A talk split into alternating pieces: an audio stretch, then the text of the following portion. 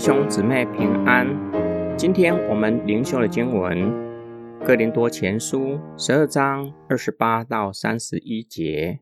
神在教会里所设立的，第一是使徒，第二是先知，第三是教师，其次是行神迹的，再其次是有医病恩赐的，帮助人的，治理事的，说各种方言的。难道都是使徒吗？都是先知吗？都是教师吗？都是行神迹的吗？都是有医病恩赐的吗？都是说方言的吗？都是翻方言的吗？你们却要热切追求那些更大的恩赐。现在我要把更高的道路指示你们。这段经文是大家相当熟悉的。也被用来鼓励追求超自然恩赐，就像其他提到恩赐的经文，这里列出来的不是所有的，而是只提到几项的恩赐。保罗将使徒排在第一，并不是要抬高自己的身份，因为使徒乃是建立教会的根基，他们的权威不是局限在个别的堂会。保罗提到几种的恩赐，我们可以将它们大概的分类：使徒、先知和教师。这三项恩赐与建造教会有关，主要的侍奉就是将神的旨意传达给神的子民，叫神的子民晓得上帝的旨意，可以照着神的旨意生活。第二类是服务人的恩赐，行神迹的。医病恩赐的，帮助人的，治理事的，为了他人身体上的需要或是其他的需要，给予人及时的帮助。第三类说方言，保罗将它排在最后。哥林多城是一所多神崇拜的城市，在这座城市可以找到说方言的灵媒，被视为神明的代言人。他们以此作为职业，赚取大量的金钱。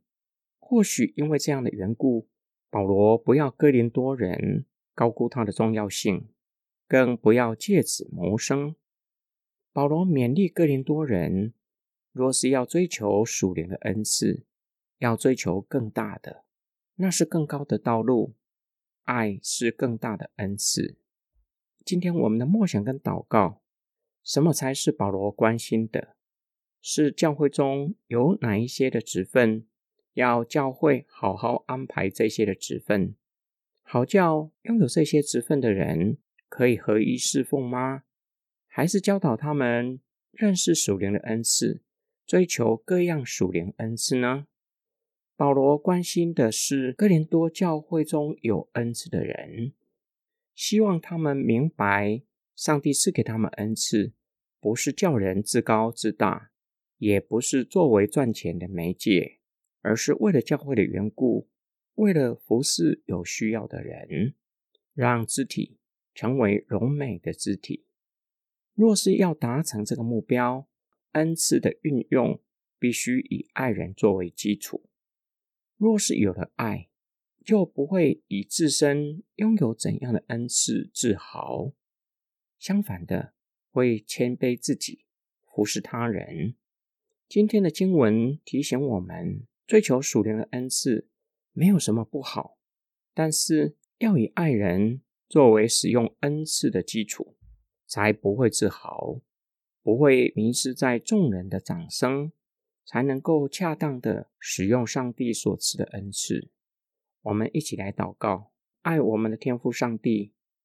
求你打开我们属灵的眼睛，看见人没有耶稣基督的救赎，就是走在通往死亡的道路，永远在痛苦的深渊。叫我们为他们哀痛，更是鼓起勇气向他们宣讲天国的福音，让他们有机会听信福音，得着永远的生命。主啊！求你赐给我们爱弟兄的心肠，爱人如己是你的诫命，我们必须去遵守。然而，我们对人的爱是不够的，求主赐给我们爱人的心肠，叫我们爱人不做难。我们的祷告是奉主的名，阿门。